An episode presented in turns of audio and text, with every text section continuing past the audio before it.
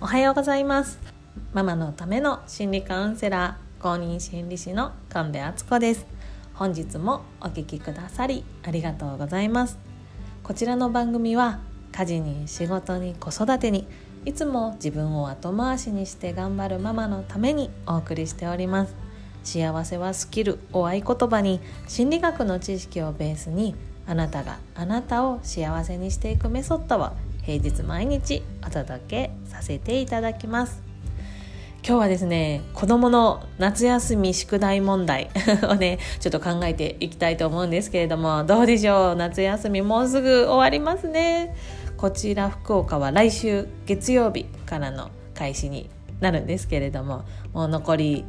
4日今日入れて4日でね土日はまたソフトボールがあるんでうちの息子は今日明日中にね宿題を終えるっていうね課題を抱えて 今日もあの追われておりますけれどもそんなね息子の夏休み宿題問題でね私は公平と平等についてねものすごく考えましたので それをちょっとシェアさせてください。結論としてはですね私が至った結論としては平等よりも公平な関わり方を意識してやってみようというのが今日の結論なんですけれども詳しくお話しさせてくださいね。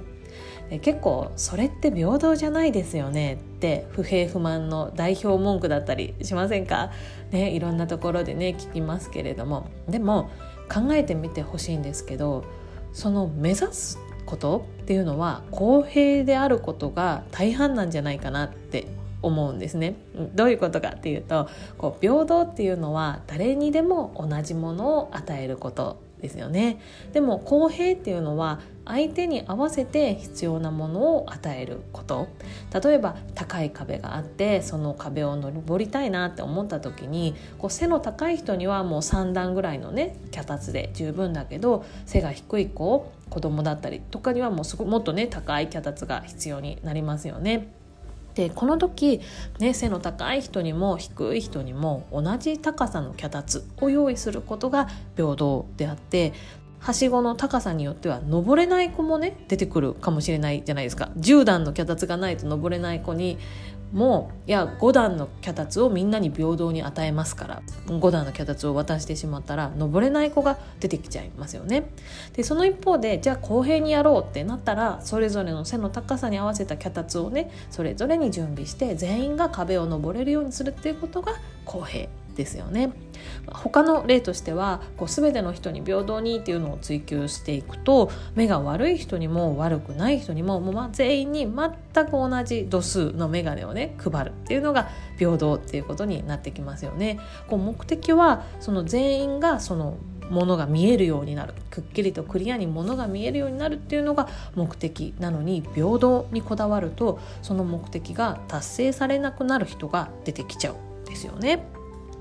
なのでやっぱ目的をね達成することっていうのが結果は本当は一番大事なんだけどもついついその過程における平等っていうことをとっても重要視してしまう傾向が私たちの社会にはないでしょうか。で少なくともね私が育ってきた環境においてはこう平等であることが本当に重要だったんですよね人が多く集まった時この平等じゃないっていうことで問題が発生することって結構あって子供のねソフトボールとか見てても、まあ、上手な子も上手にね打ててる子はもう3球打ってねもう OK だけどもまだちょっと上手じゃない子はじゃあ5球打とうってなった時に3球打った子は「え俺も5球打ちたかった」になるじゃないですか。でもそれって平等にやるって言ったらうまい子も呼吸打つしまだまだ上手じゃない子も今からいっぱい練習して積み重ねていかなきゃいけないっていう子も5級になって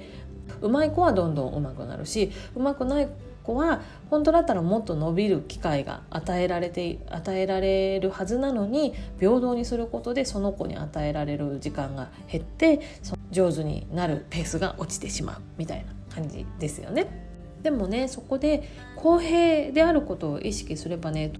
どれだけ多くの問題が解決できただろうなって思うしもうそもそも公平であることを前提にやっていれば起きなかった問題も多くあるんじゃないかなって思っております。前置きが長くなっちゃったんですけど今回ね私夏休みの宿題においてもとっても悩んだことがあるんですね。それが何かっていうとどこまで手伝うかっていう問題なんですね。ね本当だったら親の手伝いなんてね必要ないっていうか手伝っちゃいけない子供が自力でやってできたところまでで先生に出す夏休み出すっていうのがねあの大事なのかなって思いつつもでもじゃあ一切できませんでしたって言ってね自分って結局できないんだ俺ってダメだからみたいなね意識が根付いてしまうのも嫌だなと思ってどこまでね手伝って彼にどうやって達成感とかあやればできるんだっていう意識を持ってもらうかっていうのを経験するのもこの夏休みの宿題においては大事かなって思ったのでじゃあどうやってサポートしようかなっていうふうにとても考えました。で3年生になったんですけれどもこうやっぱね2年生までとは違って作文とか自由研究が必須になったんですね去年まではやりたい人だけでいいようだったんで彼はねもちろんやってなかったんですけどそう作文と自由研究でただでさえね子供にとってはねゲーって思う宿題ですよね。でね特に実はうちの息子はですね小学校1年生の時に学校の先生に勧められて知能検査を受けたことがあるんですね。でその背景にはこう黒板をノートにそのまま写すことができないとかノートのページを前から順番じゃなくてねパッと開いたところから書くっていうような ところに先生が気づいてくださってうんちょっと独特ですねみたいなちょっと心配ですって言ってくださってって気づいてくださってですねでそれって発達障害とかそういうことですかっていうふうに伺ったらうん、まあ、はっきりはおっしゃらなかったんですけど気になるのであればちょっと一度検査を受けられた方がいいんじゃないですかみたいに言われてですねそこで検査を受けたんですね。でするとね結果はですねはっきりとした診断っていうのはつかなかったんですけどこう得意なものと苦手なものの差が開きすぎていて本人自身がとてもアンバランスでねすごくこう困るタイプですよとバランスが取りづらいタイプですっていうものでした。で言葉の理解とかはねものすごく高いレベルなのだけども読み書きっていうね処理能力っていうのがもうボーダーラインギリギリですとあとは記憶力っていうかこうあれしてこれしてあれしてねって言われたら最後のやつしか残らないっていうタイプですって言われたんですね。で実際うちの息子そうだったんですよね。それ片付けてからあれやってねって言ったらもう最後のあれやってねしか頭に残ってなくてそれ片付けてからができてない前に言ったものができてないのにこれできてないやないのっつってね私や夫に怒られるっていうことが本当に多くあったんですね。でもそれってこうもう脳の状態としてね仕方ない状態なんですよっていうのをそこで教えてもらえて、まあ、かなり私自身もね楽になったんですけれどもでもそうは言ってもねやっぱ学校に行ったらみんなと同じことをすることが求められるのでなんかちょっと変わった子だな変な子だなとかなんかやっぱりどうしてもこう他の子と比べるとこううん困ったなってなることが多いタイプですと。で特にこの子にとって作文を書きなさいって言われることはこうネイティブじゃない人がね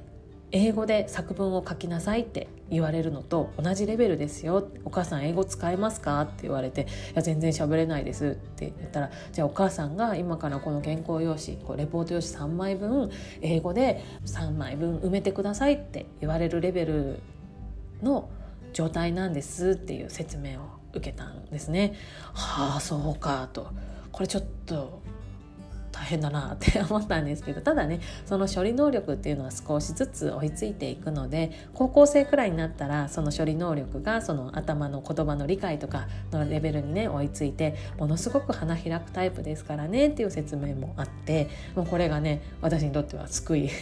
その日が来るのが楽しみだなっていう感じなんですけれども、まあ、まだその日は来てないわけです。で実際息子はよくね物事を理解してるし話すこともしっかりしてるし授業中もねよく手を挙げてね立派に発表してるんですね。でも字を書く文を書く文章を読むってなるとね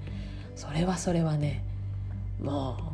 うとても 頭を抱える状態なんですね。でそんな息子に今回ね自由研究と作文の宿題が出ておりましてもう夏休み当初から私は「自由研究どんなことすんの?」とか「作文何書くの?」って言って聞いていたんですけどするとねアイデアはね次から次へと出てくるんですよ。でも一向に手をつけれないんですねそういざね文字にしようってするともう何からしていいかね分かんないんですよね。で私はね相当考えましたでやっぱそうは言ってもね自分でできる力を身につけてほしいしこう能力はねどんどん追いついてくるって言ってたからどこまで彼の能力がね追いついてきてるのかもね見極めなきゃいけないこうね必要以上に手伝ってしまったらね逆に彼の能力を潰してしまうからどこまで手伝ったらいいんだろうなってすっごい考えてでもね他の子ができることって他の3年生が3年生ならこれぐらいできるよねっていうレベルまではやっぱり至ってないなっていうのはやっぱ見ててわかるんですよね。できっと平等であることを目指すならもう3年生レベルの宿題が出てるんだからその宿題を親が手伝うべきじゃないっていうのがね平等っていうことを追求すればそれが答えなんだと思うんだけれどもでも公平っていうことを考えるのであればこう息子の脳のねレベルの上合わせた手伝いはある程度必要じゃないだろうかと私は思ったわけです。まあ、これがね甘やかしなのかどうかはねちょっとまだ私はまだわからないんですけど、まあ、でもまあ手伝おうと。彼の脳のレベルに合わせた手伝いはしようと。